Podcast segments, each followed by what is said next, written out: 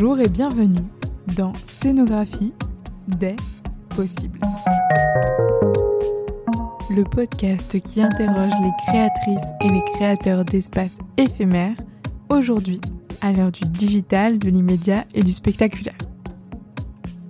Je suis Clémence Chiron. C'est parti pour la saison 2 de Scénographie des possibles. Dans cet épisode, je reçois la scénographe et théoricienne Clémentine Clouseau, dont l'atelier est situé à Strasbourg. 18e siècle, il y a Philippe de Lauterbourg, qui est un scénographe, qui a inventé l'Eido Physicon, qui est une espèce de maquette géante, mais tout entièrement mécanisée, et qui fait spectacle. C'est la première fois qu'on se dit, bah tiens, un scénographe peut être auteur d'un spectacle miniature. Enfin, c'est hyper beau en fait.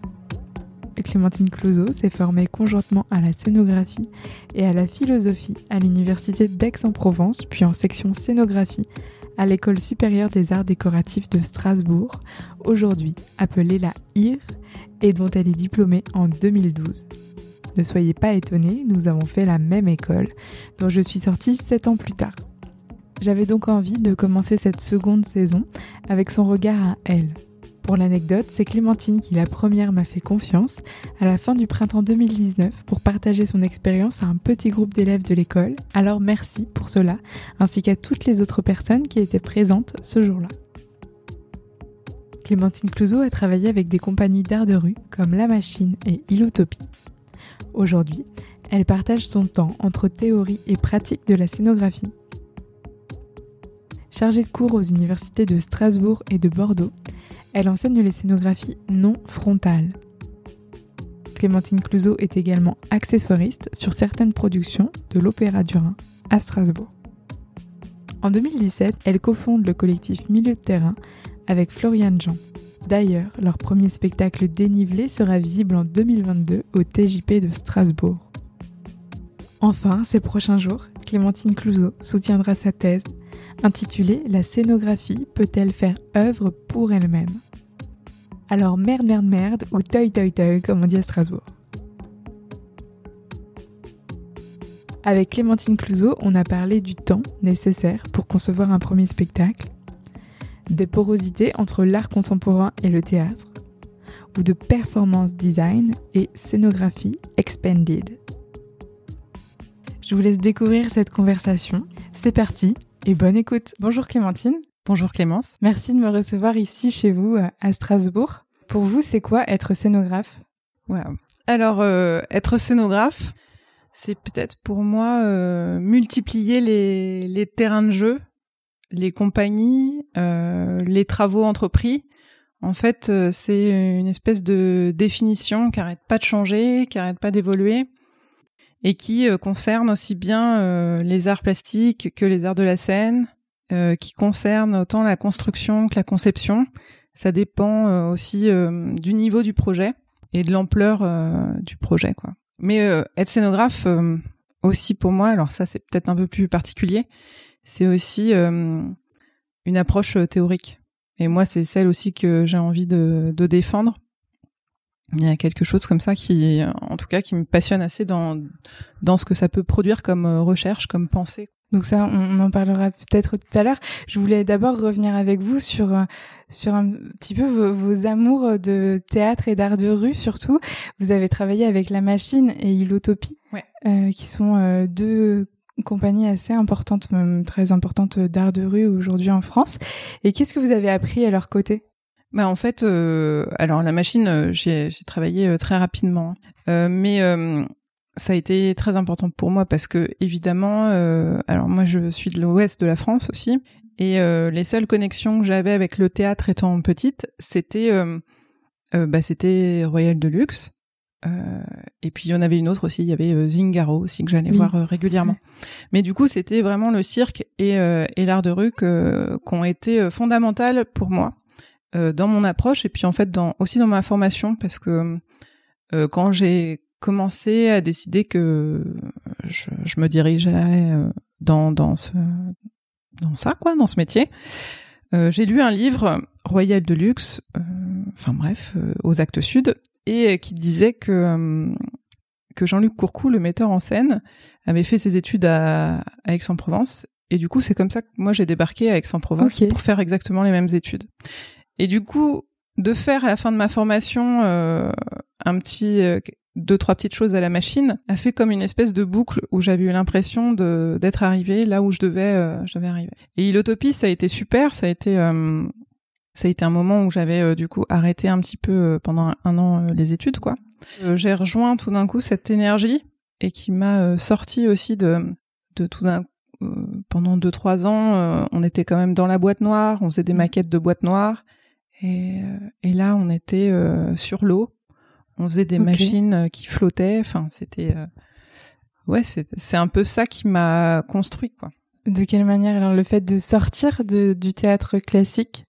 Bah, je pense que euh, je dis ça et en même temps, je suis en train de créer un spectacle du coup pour une pour une boîte noire, mais qui tend aussi à vouloir euh, euh, s'en éloigner. C'est-à-dire, euh, on a un dispositif radio, enfin, on a plein de choses dont, dont je parlerai plus tard, mais mais ouais, en fait, je crois que tous les espaces dès, euh, dès lors qu'on puisse un peu euh, les lire et tout ça, c'est hyper intéressant et c'est vraiment euh, là que j'ai envie de développer mon travail de, de scéno, quoi. Enfin, moi, en tout cas, ça, ça me plaît ce, ce rapport de lire l'espace. De lire tous les espaces et pas seulement celui qu'on nous propose et qui est, euh, qui est la boîte noire, qui est celui où tout est à disposition. Qu'est-ce que ça veut dire pour vous lire les espaces? Ça veut dire, euh, ben, quand on arrive quelque part, que ça soit euh, devant, euh, devant la mer ou, euh, ou sur une place publique, savoir tout d'un coup euh, euh, ce que ça nous dit historiquement, socialement, politiquement parlant, euh, d'aller jouer là, comment utiliser euh, une euh, tel renfoncement d'un mur, comment euh, se soucier d'un clocher d'église. Et je crois que j'aime bien euh, partir de quelque chose qui existe comme ça. Alors c'est marrant parce que chez Ilotopie, justement, euh, moi quand j'y avais travaillé, c'était euh, quand Bruno Schneblin était euh, directeur artistique. Et il disait souvent que lui, il avait choisi d'aller sur l'eau parce qu'il y avait trop de choses qui étaient lisibles dans la ville. Il avait voulu quitter la ville. quoi.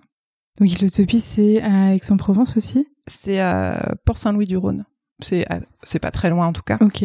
mais c'est déjà un endroit assez extraordinaire en fait. euh, c'est un espèce de, de port à l'entrée de la Camargue où il y a beaucoup de conteneurs et où sinon c'est un peu désertique. Il y a des grands pylônes avec euh, des lignes électriques. Il y a un truc un peu tout à fait étrange et euh, c'est pas Strasbourg quoi. Mais euh, voilà. Aujourd'hui, vous êtes aussi, on parlait de Strasbourg, vous êtes accessoiriste à l'Opéra du Rhin de Strasbourg. En quoi ça consiste hein, le travail d'accessoiriste euh, Enfin, qu'est-ce que vous faites euh, là actuellement euh, dans le spectacle que vous, sur lequel vous travaillez? Alors, euh, être accessoiriste pour euh, pour l'Opéra du Rhin, c'est être du coup au service d'une équipe artistique qui vient pour une production euh, spécifique. Donc là, en l'occurrence, euh, moi, je travaille, euh, je suis seconde accessoiriste sur un euh, sur euh, La Reine des Neiges, qui est un opéra contemporain qui va jouer pour euh, pour le festival Musica à la rentrée. Donc en septembre Ouais, voilà, c'est ça. Et du coup, euh, donc le scénographe vient avec ses demandes. Là, il y a aussi un vidéaste qui a une place très importante dans le spectacle. Donc on discute avec eux de l'univers qu'ils souhaitent donner euh, aux objets qui seront sur la scène. Et puis, euh, on va essayer de trouver ces objets de à partir du- d'une réserve, ou alors on les achète, mais on les patine. On va essayer Donc de patine, ça veut dire mettre une peinture, euh, une couleur particulière. euh, Voilà, où on travaille vraiment euh, au café, au thé, au brou de noix, peu importe. Et puis vraiment d'être au plus juste par rapport à, à ces demandes-là, quoi. Donc c'est assez, c'est assez chouette parce que c'est à la fois un travail où on, on travaille sur un matériau déjà existant. Ça peut être euh, une lampe torche qu'on achète dans un supermarché mais qu'on va devoir retravailler, ou ça peut être une table qu'il va falloir euh, tout à fait resculpter. Alors là, évidemment, il y aura un menuisier qui sera là pour euh, nous aider, mais l'accessoiriste d'atelier va intervenir pour faire les peintures, par exemple. C'était des peintures de fleurs sur une table. Enfin voilà. C'est assez chouette parce qu'un objet qui est neuf, tout d'un coup, on lui donne une histoire, quoi. On lui donne une vraie place euh, dans ce dans ce travail-là.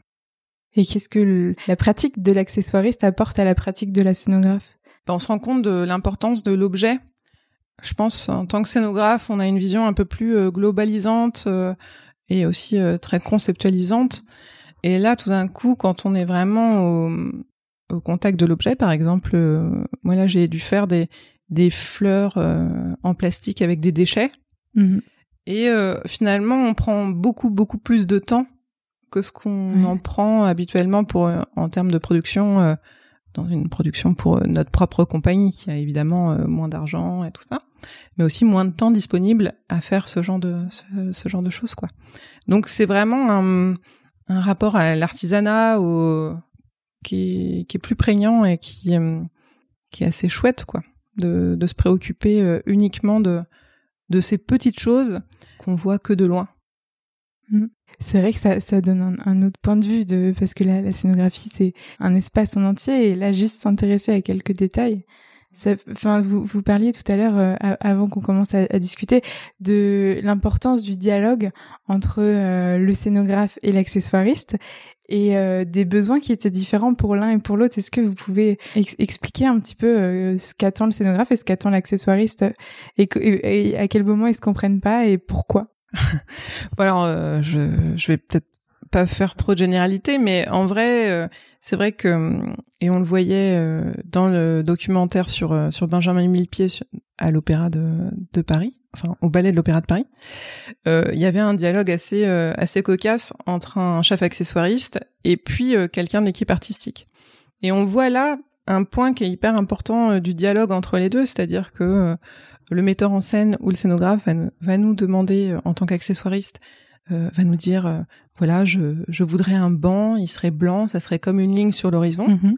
Et nous on doit traduire cette envie conceptuelle par euh, une relation très concrète aux matériaux.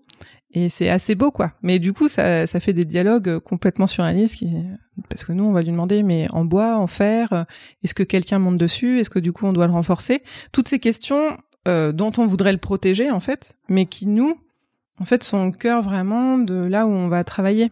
C'est-à-dire, euh, bah, c'est pas, on va pas acheter la même table si euh, il y a deux acteurs dessus ou s'il y a un acteur, euh, etc. Mais ça, c'est c'est marrant parce que c'est euh, vraiment le. alors, je fais peut-être un espèce de truc un peu bizarre, mais c'est l'exact endroit où la skénée dans le théâtre grec est, est née. C'est-à-dire que d'un coup, on a remplacé une, une espèce de tente, une toile souple, par une structure en dur où des comédiens pouvaient aller dessus et rentrer dedans. Et cette euh, fabrication en dur a donné naissance aussi à la scénographie, quoi.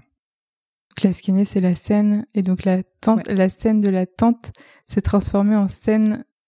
Bah, en fait, il y avait une espèce de petite euh, dans le théâtre grec antique, on a une espèce de petite euh, toile de tente euh, qui sert pour euh, mettre des acteurs euh, dedans pour qu'ils se cachent comme dans des coulisses, mais aussi pour cacher des accessoires Mhm. ou quelques éléments, alors euh, des corps dont on n'a pas la trace hein, archéologiquement. Et puis cette cette petite chose là est devenue un espèce d'abri, donc où il y avait une surface. Alors on ne sait pas s'il y avait des choses peintes dessus ou pas. Enfin, il y a plusieurs hypothèses là-dessus, mais surtout où donc où les acteurs pouvaient euh, pouvaient se cacher, pouvaient cacher aussi leurs euh, leurs costumes ou leurs accessoires, mais aussi pouvaient monter au-dessus quoi. Donc une espèce de petite maisonnette au milieu de cette scène circulaire que composait le, le théâtre grec. Donc du coup, ça me fait réfléchir à ça, c'est-à-dire que euh, être accessoiriste, c'est vraiment, c'est- finalement assez proche de la scénographie euh, dans ce truc-là, c'est-à-dire se poser toujours des, que- des questions de construction, Mhm. de concrétude, quoi. Mais là, on est à une échelle de l'objet, quoi, pour l'accessoire. Et ça, c'est euh, c'est assez chouette. Enfin, Et jusqu'où va l'objet? Est-ce que c'est, il y a une hauteur euh, spéciale, euh, spécifique de Alors normalement l'objet, c'est celui que tu peux qu'on peut sortir de scène euh, avec les bras. Ok. Bon, pas avec les pieds. Mais euh, mais l'accessoiriste de scène à l'Opéra du Rhin, il faudrait vérifier si c'est le cas dans toutes les autres maisons, mais c'est aussi celui qui s'occupe de toutes les tentures parce qu'il a souvent une ancienne formation de tapissier, de tout ce qui est recouvrement par exemple de fauteuils ou de canapés, mais aussi tous les effets. Donc euh, il va s'occuper euh, des petits bouts de confetti pour la neige, il va s'occuper euh, des effets de feu, il va s'occuper des choses comme ça. Ok. C'est hyper intéressant aussi de découvrir cette facette-là. Euh, en 2017, vous avez créé avec Floriane Jean le collectif Milieu de terrain. Pour le, et donc Floriane Jean, elle est également scénographe. Vous êtes issus de la même école euh, à Strasbourg. Et vous avez réalisé plusieurs résidences de travail ensemble que vous appelez expéditions parce que c'est un spectacle autour de la montagne. Est-ce que euh, vous pouvez nous raconter ce que c'est ce spectacle dénivelé? Bah euh, alors avec Floriane effectivement, on s'était rencontrés à l'école, à la IR en section scénographie. Et puis euh, et puis elle, elle a un rapport assez fort aux objets et au bruitage. Elle carrément, je pense, a un rapport amoureux quoi aux objets, au bruitage. Elle les collectionne, elle collectionne les ustensiles de cuisine et tout ça. Et, euh, et puis on a commencé à travailler un tout petit peu ensemble sur euh, la montagne euh, pour un spectacle qui s'est passé euh, dans les bars et qui était une forme de 20 minutes où on avait du coup deux rochers qu'on avait sculptés, évidemment sculptés en polystyrène, hein, et qui parlaient, qui parlaient de la montagne, de ce que c'était pour eux. Euh, et en même temps, les rochers, c'était nous. Enfin, c'était un peu bizarre. Et c'était euh, avec une technologie Bluetooth que je ne conseille à personne d'utiliser évidemment puisque c'est vraiment euh, une catastrophe et ça nous a fait euh, faux bon euh, euh quelquefois. Et, et du coup, suite à ce premier, à cette première chose qui nous avait bien plu, mais qui avait été quand même joué dans des bars à cocktails, un spectacle un peu bizarre, c'était toujours un étonnement. voilà, on avait eu envie de continuer et on avait poursuivi ce travail. Donc c'est là qu'on a décidé de monter ce collectif et qu'on a décidé de, de créer euh, euh, Dénivelé, qui était donc la suite de Terrain Dénivelé. Se sont ajoutées deux personnes, trois personnes, Ondine à la lumière, Ondine Drager, Thomas Lasboig, qui a fait aussi la même école que nous. Ondine, elle, elle est du TNS. Ouais, TNS, c'est l'école d'en face à Strasbourg, le Théâtre National de Strasbourg. On, a, on travaille localement, quoi. Et euh, parce que aussi c'est une facilité pour une pour une compagnie qui débute ou pour un collectif qui débute de travailler euh, localement quoi. Ça c'est aussi une réalité. Et puis euh, donc Thomas Lasboig qui euh, qui lui est venu remplacer notre dispositif Bluetooth par un dispositif de radio de radio FM donc on a une antenne radio sur le plateau. Et puis David Séchaud de la compagnie Placement Libre avec qui j'avais travaillé déjà et qui est venu nous aider en tant que regard extérieur puisque du coup, euh, dans ce dans ce spectacle, tout le monde est sur le plateau. Donc il nous fallait vraiment quelqu'un, c'était important ah cette place-là, quoi. Voilà. Et du coup, euh, nos, nos différentes expéditions, elles ont été, euh, bon, c'était des formes de résidence, mais à chaque fois, à chaque nouvelle résidence, on proposait aux spectateurs de venir et euh, de tester un nouveau rapport de scène. Donc, on a eu euh, une forme qui était déambulatoire où il y avait aussi un, un repas montagnard et du vin mmh. chaud et une forêt noire.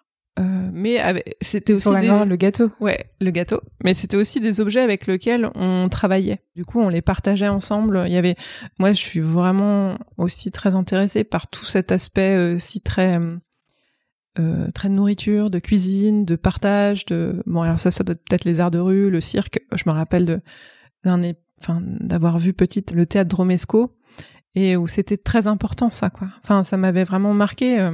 Cet aspect-là. Et euh, on a fait d'autres expéditions où c'était euh, dans notre toute petite atelier du coup au Bastion 14 à Strasbourg, euh, où là les gens donc étaient aussi sur la scène. On a fait plein d'expériences comme ça parce qu'on savait pas très bien ce qu'on était en train de créer. si c'était un spectacle, si c'était une performance, si c'était voilà. Là, on s'attelle à quelque chose qui euh, qui aurait la forme plutôt d'un spectacle. En tout cas, euh, les gens sont dans un dispositif, dans une salle de spectacle en dispositif frontal. Cela dit, ils ont des radios à côté d'eux qui transmettent euh, le son de nos pensées et le son des objets qui s'agitent sur la scène.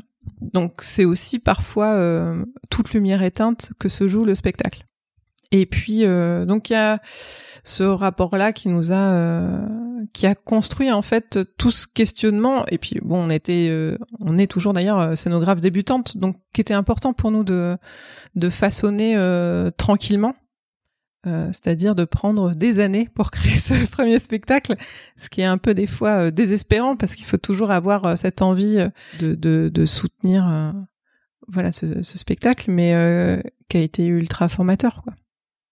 Et euh, pourquoi vous avez décidé finalement de retourner à, un espace frontal? Eh ben, euh, parce que on s'est aperçu que nos qu'on avait des objets qui ne se regardaient que de manière frontale. Enfin, certains de nos mmh. objets. On avait quand même euh, des images à montrer, et que ces images, elles pouvaient se voir que dans ce, ce contexte-là. Et que du coup on, s'est dit bon acceptons ça euh, c'est pas euh, c'est pas grave finalement d'être dans un rapport frontal mais ça paraît bizarre de dire ça alors qu'en fait c'est la norme quoi. Mais du coup on avait aussi envie de se coltiner la production d'un euh, de ça quoi. C'est-à-dire produire un spectacle. Qu'est-ce que c'est qu'est-ce que qu'est-ce que ça emmène comme question et tout ça. Mais du coup voilà. Donc ça va être un spectacle avec du son et et l'image. un spectacle, quoi. Donc un spectacle en son, en image et en radio. Et euh, le fait que Florian Jean soit scénographe, qu'est-ce que ça change dans la collaboration que vous avez avec qu'est-ce que est-ce qu'il y a des choses qui sont permises plus facilement que si vous travailliez avec un metteur en scène euh, qui n'était pas scénographe? Bah en fait, on ne parle que en termes d'espace. C'est assez fou euh, ou en termes d'objets par exemple, euh, je pense qu'on on a aussi la même, euh, les mêmes références, qu'elles soient euh, visuelles, plasticiennes, théâtrales. Et puis, on, on, est quand même assez proche dans ce qu'on aime, évidemment. Enfin, pas évidemment d'ailleurs. Je pense qu'on peut travailler avec quelqu'un dont on n'a pas du tout les mêmes références, mais mais du coup, on, on, se comprend assez vite. Techniquement, on sait comment faire. Mais par contre, nous, ce qu'on a dû apprendre, en fait, c'est à, faire de la dramaturgie ensemble, quoi. Ça, c'était marrant parce que du coup, deux scénographes qui qui se rencontrent à cet endroit-là, qui se rencontrent au niveau de de ce qu'elles ont envie de déployer en termes d'univers d'objets, en termes d'univers d'images et tout ça. Et puis euh, et puis bah on a cet apprentissage à à faire ensemble, quoi. Et ça, c'est c'est chouette d'être à deux pour pour ça. Alors évidemment. Deux, ça pose plein d'autres, euh, plein d'autres questions et tout ça, mais euh, mais ça c'est intéressant. Et donc en dramaturgie, quelle solution vous avez trouvé alors qui, qui n'aurait pas été forcément, qui serait pas forcément arrivé si vous aviez pas été ce binôme-là? Bah, je pense que ces expéditions ont été euh, vraiment nécessaires, quoi. Elles sont étalées dans plein de lieux différents. on a aussi eu beaucoup beaucoup de retours qui ont été très formateurs. Puis euh, et puis David Séchaud nous a quand même euh, beaucoup aidé parce que euh, lui aussi est scénographe, mais il est pour le coup il a un peu plus de spectacle et un peu plus de bagages en tant que metteur en scène. On pouvait avoir cette conversation à la fois en termes d'image, mais aussi en termes de dramaturgie pour qu'il nous aide à, aller plus loin. Quoi. Ça, l'œil extérieur, la personne qui regarde, c'est, on s'est rendu compte de son importance, quoi. Et peut-être que je me dis même que dans un futur autre spectacle, être à l'intérieur de ton propre spectacle, c'est peut-être pas la solution. c'est peut-être un truc euh, où euh, quand même c'est très compliqué quoi. Oui, parce que tu, le, par, par essence, tu es censé regarder ce qui se passe sur scène d'un point de vue du spectateur quand tu fais la scénographie. Et donc, si tu es à l'intérieur, tu es à la place de l'acteur. Et comme c'est pas un contexte, un contexte immersif, du coup, euh, euh c'est ouais, tu non, je pense, euh, je pense qu'on a pris pas mal de, de, de petits chemins euh, un peu un peu sinueux et pas pas évidents euh, parce qu'on est parce qu'on a toutes ces envies là et que forcément un premier spectacle t'as envie de mettre toutes tes envies. Des fois tu te contiens pas et ça et du coup du coup c'est assez marrant de se rendre compte là on est vraiment vers la fin de la création il nous reste en gros trois semaines de se dire ah tiens c'était quand même bien compliqué. Mais c'était bien amusant quoi. Donc euh, c'est chouette. Ouais c'est ça le plus important aussi euh, que ça reste euh, agréable comme travail. Donc vous êtes en train de terminer une thèse que pour laquelle vous allez bientôt faire votre oral, c'est comme ça qu'on dit. votre thèse, elle s'intitule La scénographie peut-elle faire œuvre pour elle-même? C'est un long processus de travail. La thèse, ça fait quelques années que vous avez commencé ça. Ouais. Qu'est-ce que ça vous a apporté ce, cette théorie et pourquoi vous avez décidé de de partir dans la théorie et enfin d'aller de la pratique à la théorie? Bah, Moi, j'ai un parcours euh, euh, universitaire. Enfin, avant euh, avant d'arriver à la IR en section scénographie, j'ai eu un parcours universitaire euh, jusqu'au master 1, jusqu'à la fin d'un master 1. Et euh, donc c'est toujours quelque chose qui m'a euh, qui m'a plu.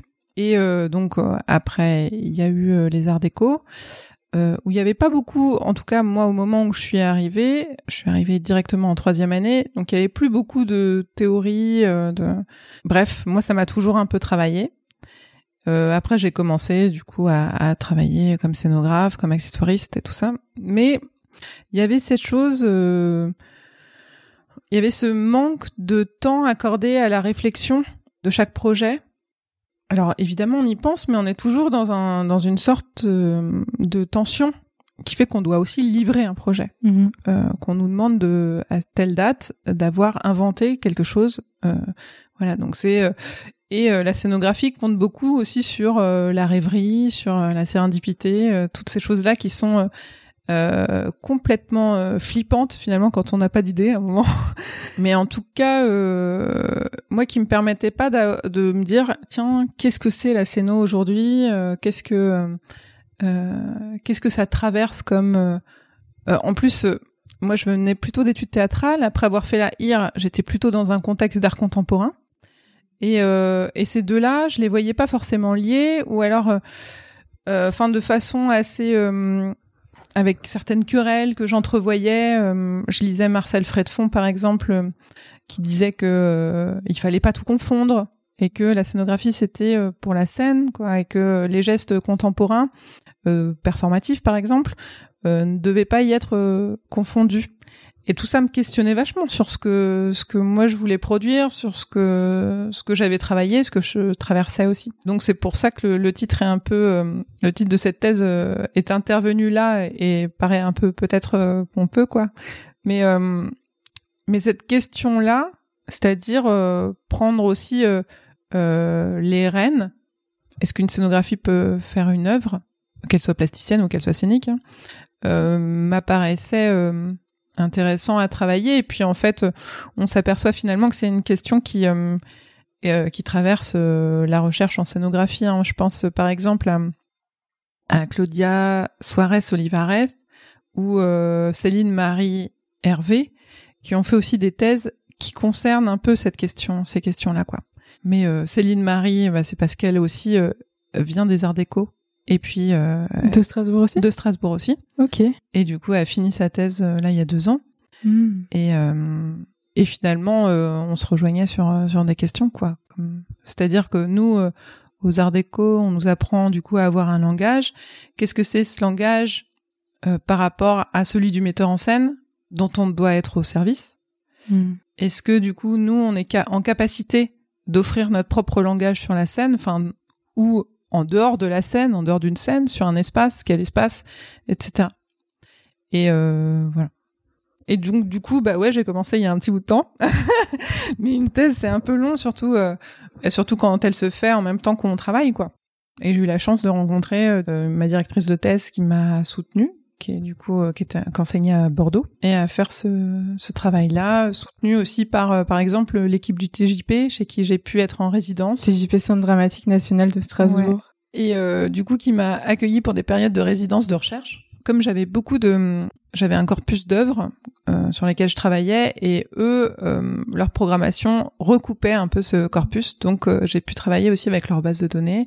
Donc ça c'était très important pour moi et puis c'était aussi très important de de me sentir euh, entourée Euh, parce qu'une thèse des fois c'est un travail un peu Ouais.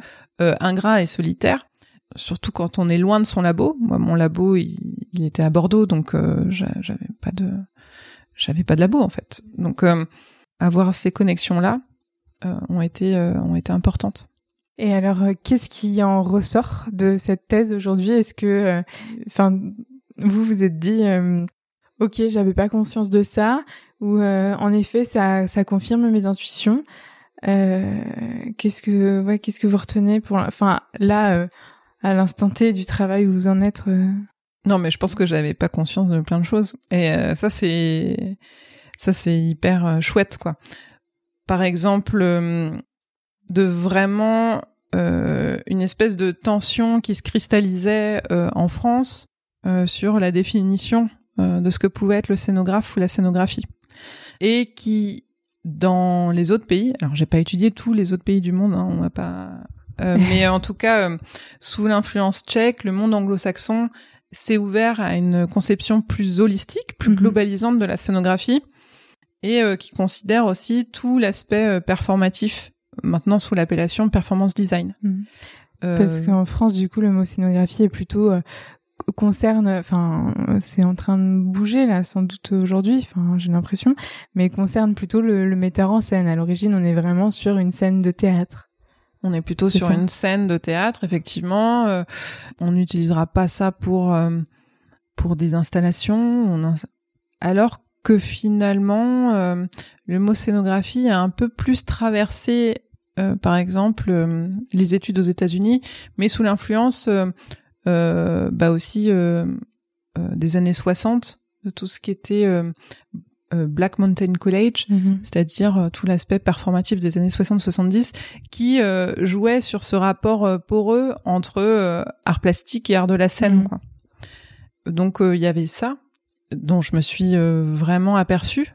Il y a aussi, alors moi, la partie que j'ai, enfin, il y, a tout le temps dans la thèse une partie un peu historique.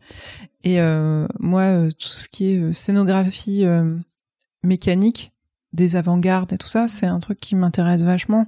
Ils ont laissé, euh, enfin, je pense à Molo Nagi par exemple, euh, ils ont laissé des partitions euh, qui, des partitions spatiales quoi.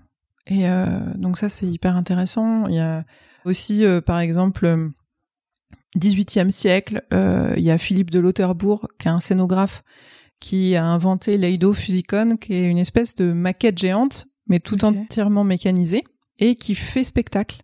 Et là, c'est la première fois qu'on se dit, bah tiens, un scénographe peut être auteur d'un mmh. spectacle miniature. Enfin, c'est hyper beau en fait.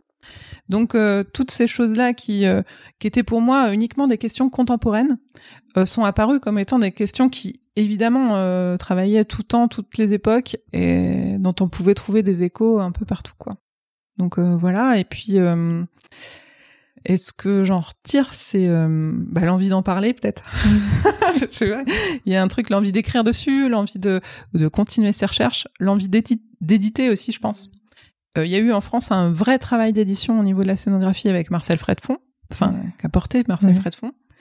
Et euh, je pense que je pense qu'il faut continuer à, à l'avoir. Enfin, il y, en a d'autres hein, maintenant. Il y a Romain mm. Fort et tout ça.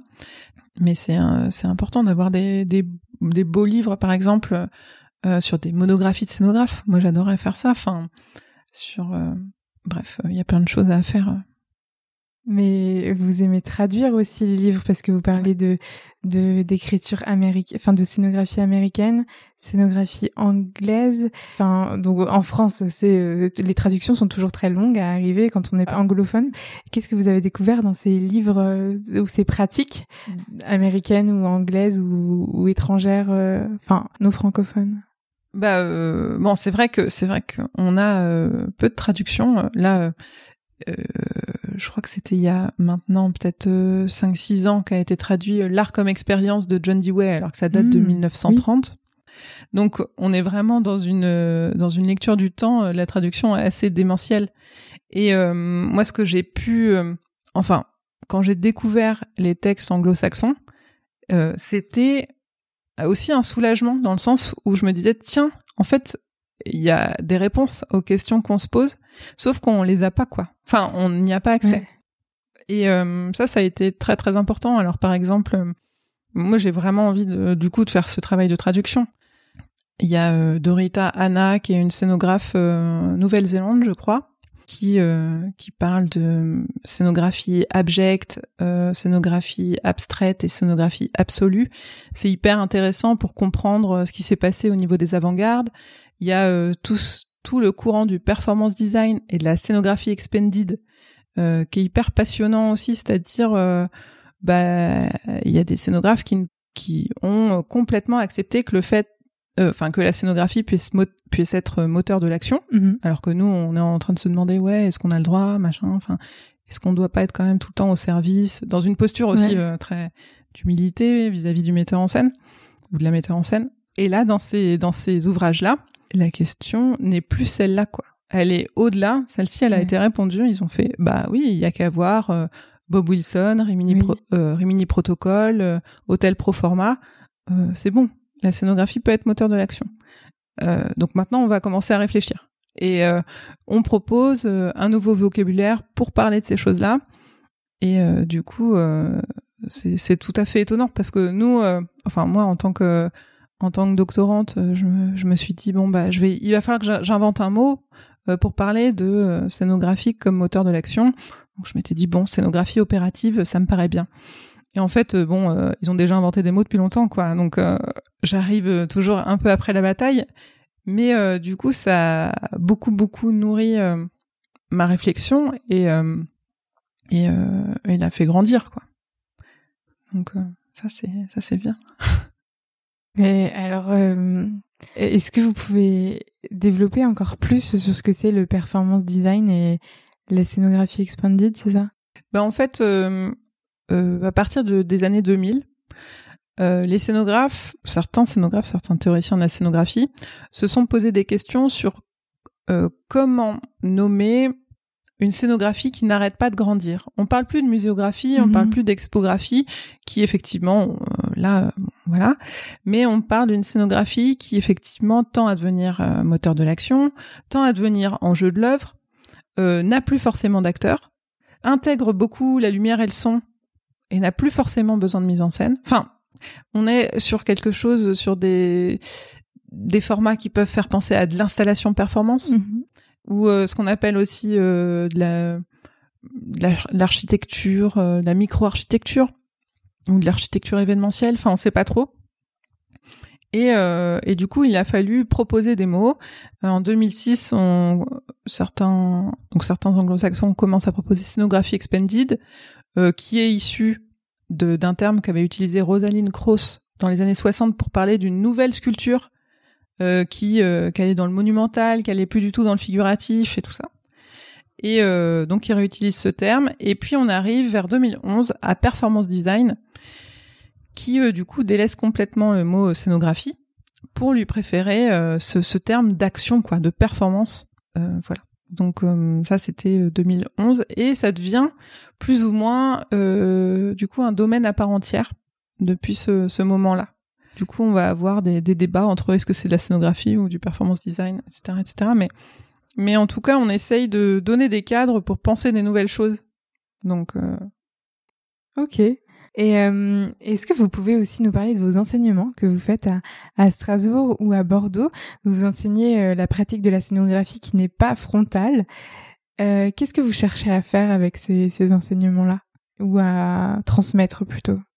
En fait, je ne sais pas comment vous l'avez vécu votre enseignement en scénographie, mais euh, moi on a souvent eu l'impression qu'on savait pas faire grand chose. Euh, c'était, euh, on était, ben, mais en fait, c'est quoi notre, pas notre plus-value parce que j'aime pas trop ce terme, ça fait un peu libéral, mais c'est quoi nous ce qu'on sait faire? Parce qu'on n'est pas menuisier, on n'est pas constructeur, on n'est pas architecte, on n'est pas, enfin, on se définit souvent par la négative, quoi alors l'idée d'un dialogue, justement d'ailleurs, euh, elle pourrait être, euh, elle pourrait être là quoi. Le scénographe, c'est quelqu'un du coup qui dialogue entre. Mais euh, c'est surtout quelqu'un qui, qui pour moi sait lire les espaces et sait pouvoir les voir quoi.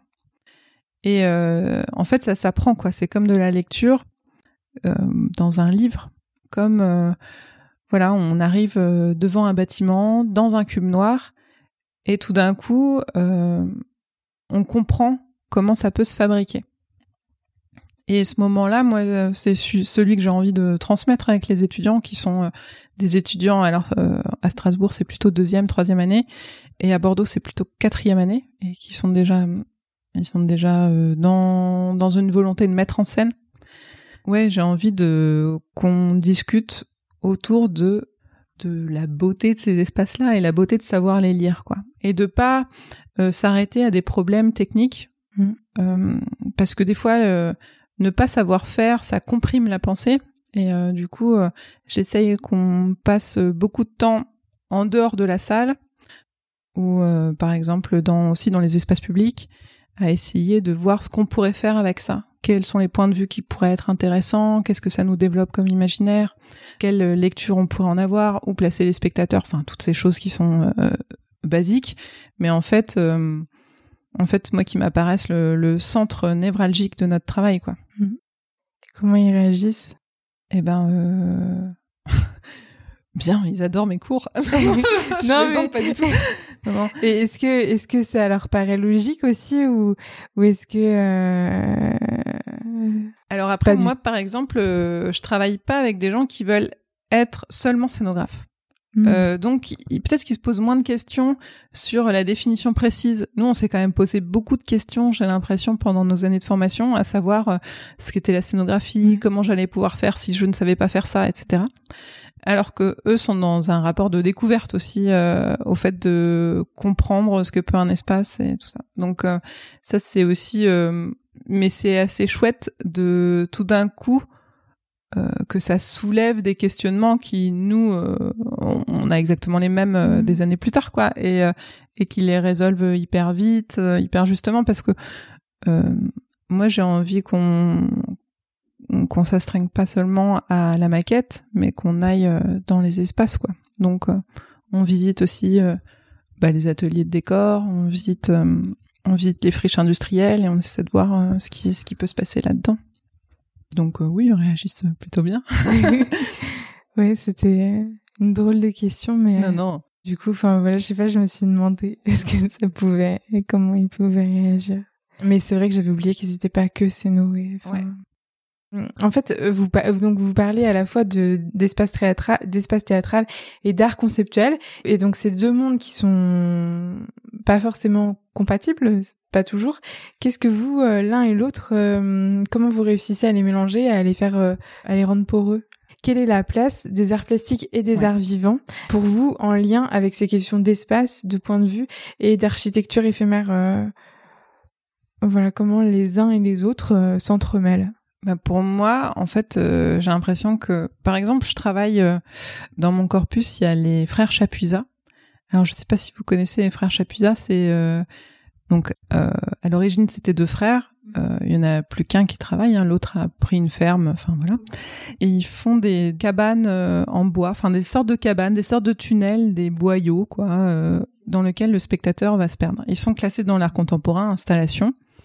Et pourtant, il y a des histoires euh, de temporalité euh, dans la lumière, dans, dans ce que ça fabrique comme parcours pour le spectateur, qui sont assez intéressantes pour moi à travailler en, en y posant, euh, en tout cas en questionnant le terme de scénographie. Quoi. Et ces références-là, elles m'apparaissent justement à un endroit d'interrogation de ce que peut être la scénographie, de ce que peut être l'art contemporain, de ce que, en fait, pour moi, la scénographie, c'est peut-être, si on traçait de ronds avec marqué dans l'un art contemporain et dans l'autre théâtre, bah ça serait à l'intersection des deux ronds qu'on pourrait trouver la scénographie quoi, dans ce rapport à l'espace, au temps et au spectateur.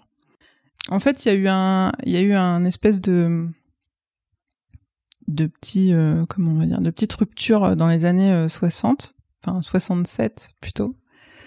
Euh, où il y a euh, Michael Fried qui a écrit un livre enfin qui est donc un critique d'art et il écrit un livre où il dit euh, euh, que justement euh, l'art minimaliste, enfin le minimalisme, c'est la théâtralité parce que ça ne peut pas exister sans spectateur et que pour lui le théâtre c'est pas de l'art, c'est ce qui existe entre les arts. Donc lui il rejette radicalement ça, mais en tout cas, moi je trouve que c'est un, une lecture intéressante parce que tout d'un coup ça les fait coïncider.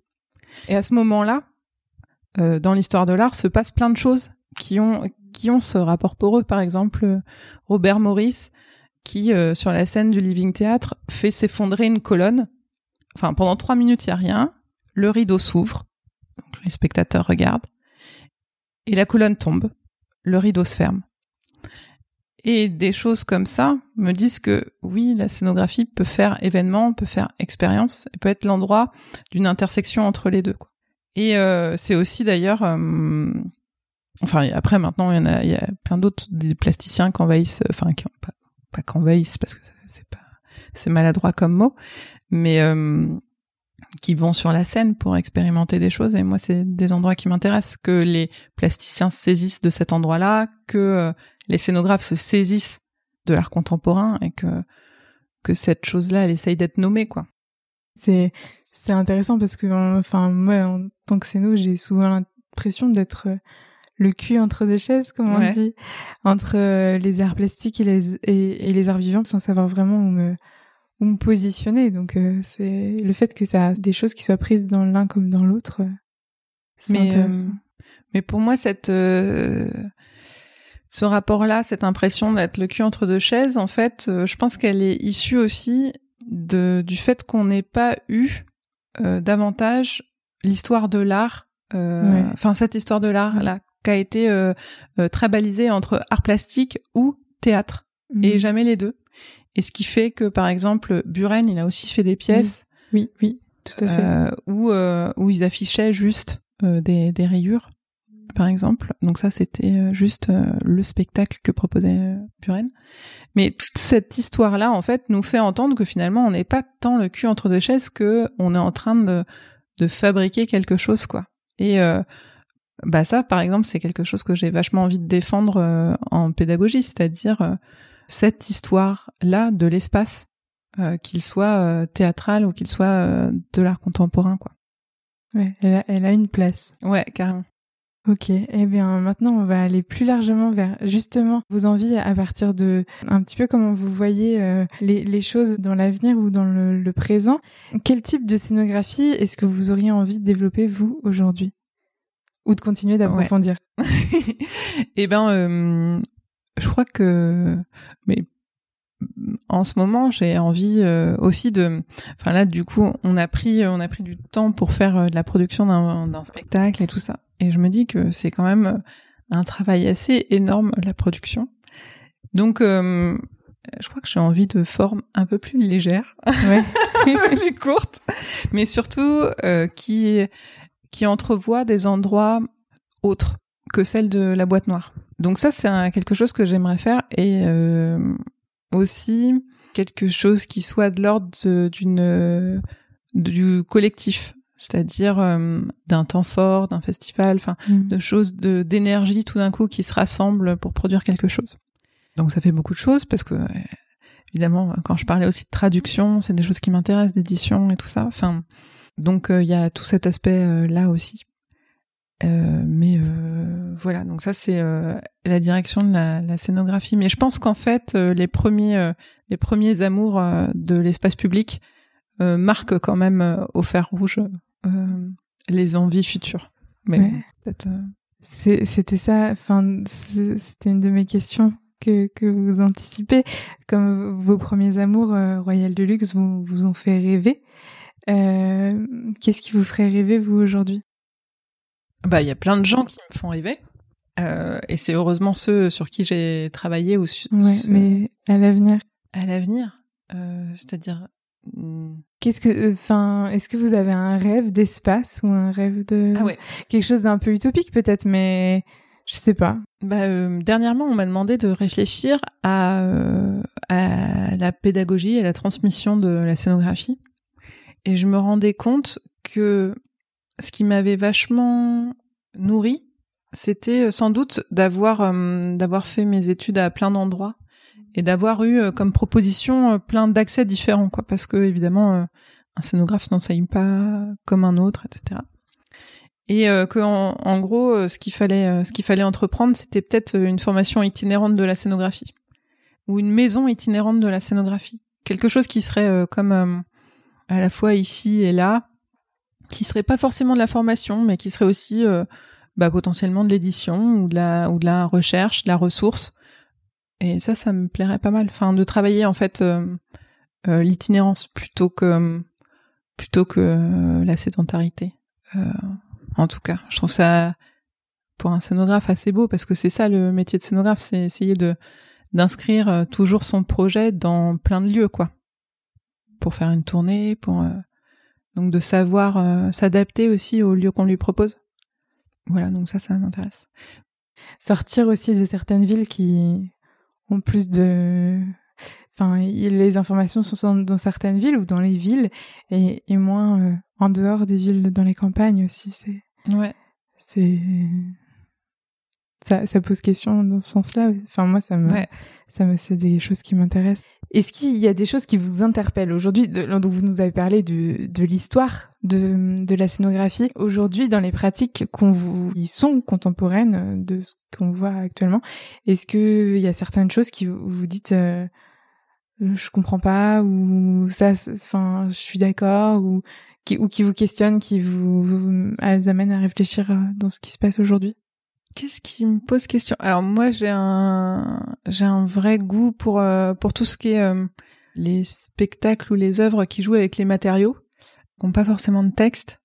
Donc, je fais partie un peu de, de ouais de cette tendance là enfin j'en fais pas partie mais en tout cas j'aime beaucoup euh, je pense à je pense à Pierre Meunier, je pense à Passo Doble avec euh, euh, Nadj et Barcello, enfin, je pense à Miette Varlop. En tout cas, moi, ça, c'est quelque chose qui me, qui me plaît, quoi. De...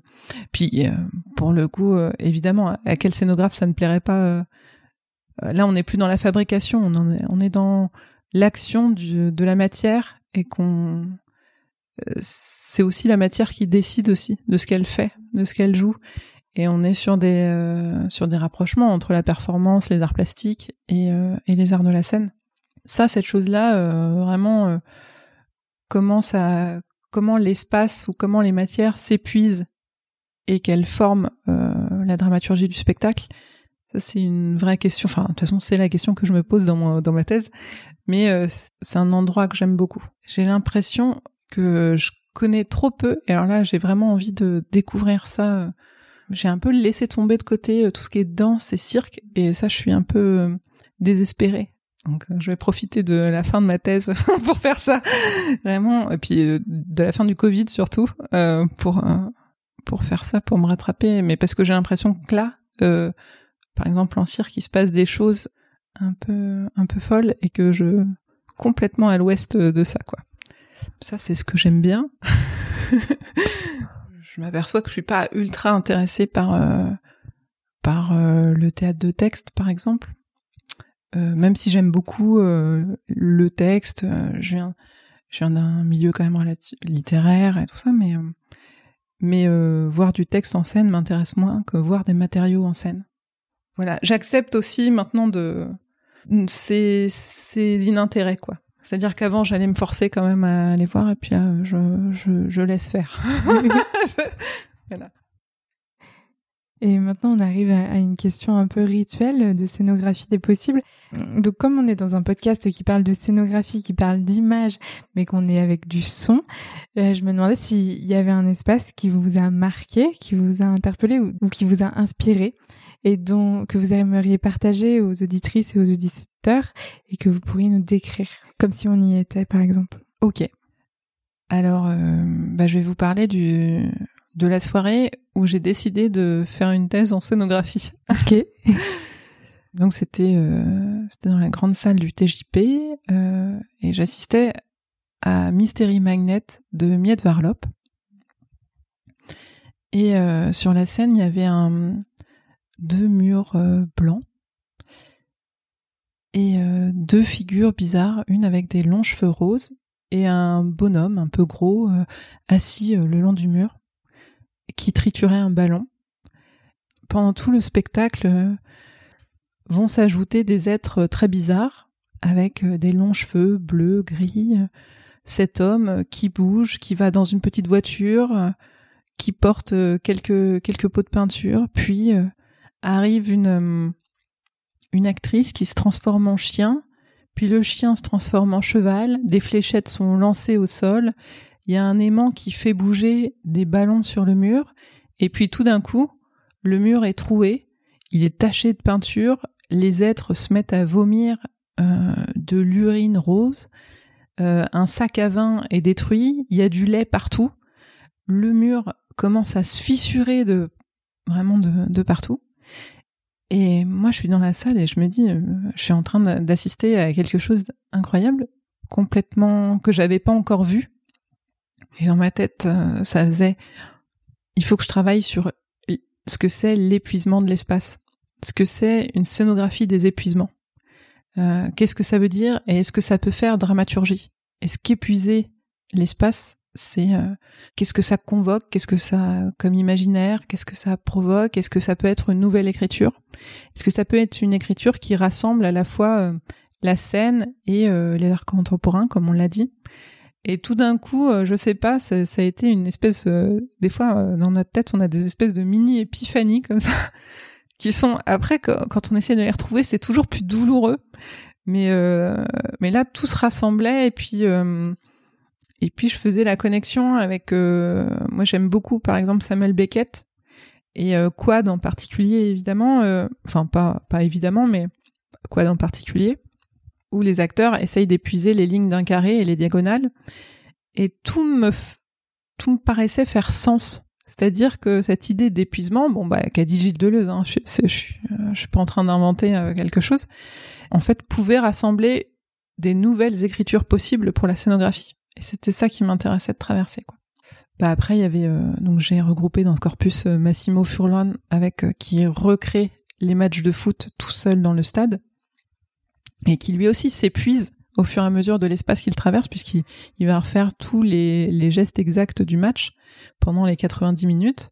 Et puis euh, j'ai aussi euh, mis dans ce corpus euh, L'éveilleur de Joan Letton, où c'est des, c'est une œuvre qui dure un an complet, où il y a un, observatoire en haut d'une ville, et chaque matin et chaque soir, au lever et au coucher du soleil, il y a un habitant qui veille sur la ville pendant une heure.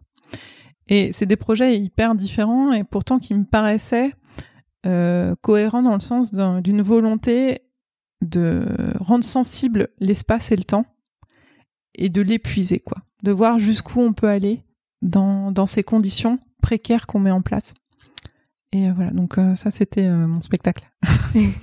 non, mais oui, Miette Barlop, c'est vrai que c'est à la fois une marionnettiste et en même temps quelqu'un qui, qui propose des choses visuelles extrêmement impressionnantes. Mm, mm. Moi, j'ai vu le spectacle qui a suivi, dont je me rappelle plus le nom, mais mais où c'est pareil sur les questions d'attention et de capter l'attention du spectateur. Ouais. J'avais été assez euh, interpellée. Notamment avec des enfants dans la salle. Vous nous avez déjà donné plein de références, plein de plein d'anecdotes et tout au long de cette conversation.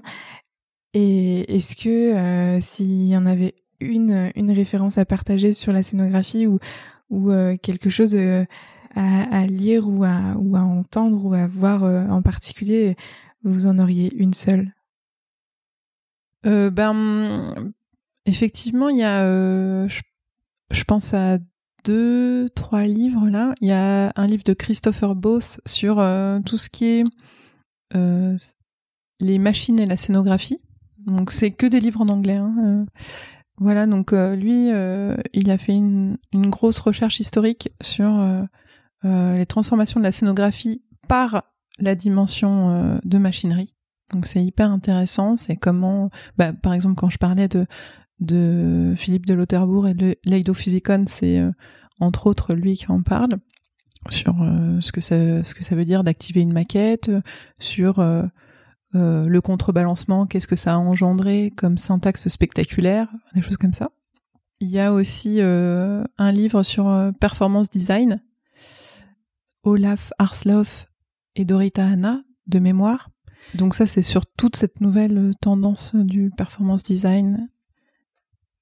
Voilà. Et puis sinon, un grand auteur anglo-saxon, scénographe, et qui a été aussi, si je me trompe pas, directeur de la quadriennale, c'est Arnold Aronson. Et euh, lui, il a beaucoup aussi écrit sur la scénographie. Donc euh, ça, c'est euh, aussi très intéressant, beaucoup sur le théâtre américain, des années 60 à 90. Et donc tout d'un coup, il y a des nouvelles références qui sont convoquées et ça fait aussi du bien parce que nous, enfin, de manière générale, on utilise toujours les mêmes. Hein. Euh, Adolphe Appia, euh, Craig, euh, paf, paf, paf, on fait l'histoire de la scénographie par une série de, de choses qu'on met plus forcément des fois en question. Et tout d'un coup, on s'aperçoit que évidemment, bah, les autres ont, des références un tout petit peu différentes. Bon, ça se rejoint hein, sur certains points, mais du coup, ça nous permet de, décaler cette histoire-là de la scéno. Merci à Clémentine Clouseau pour cet échange et merci à vous, auditrices et auditeurs, pour votre écoute, qu'elle soit attentive, flottante, fragmentée ou rêveuse. Vous trouverez en détail de l'épisode tous les liens que nous avons évoqués ensemble. La musique est de Anna Lampsous. Voilà, j'espère que cet échange vous a questionné, inspiré, donné envie d'en savoir plus ou bien simplement accompagné le temps de quelques minutes. On se retrouve bientôt pour la suite avec un nouvel épisode. Parlez-en autour de vous, abonnez-vous et faites-moi vos retours. Vous pouvez aussi laisser des étoiles sur Apple Podcast, ça aide à être référencé. En attendant, je vous souhaite de continuer d'explorer vos possibles. Merci pour votre écoute et à bientôt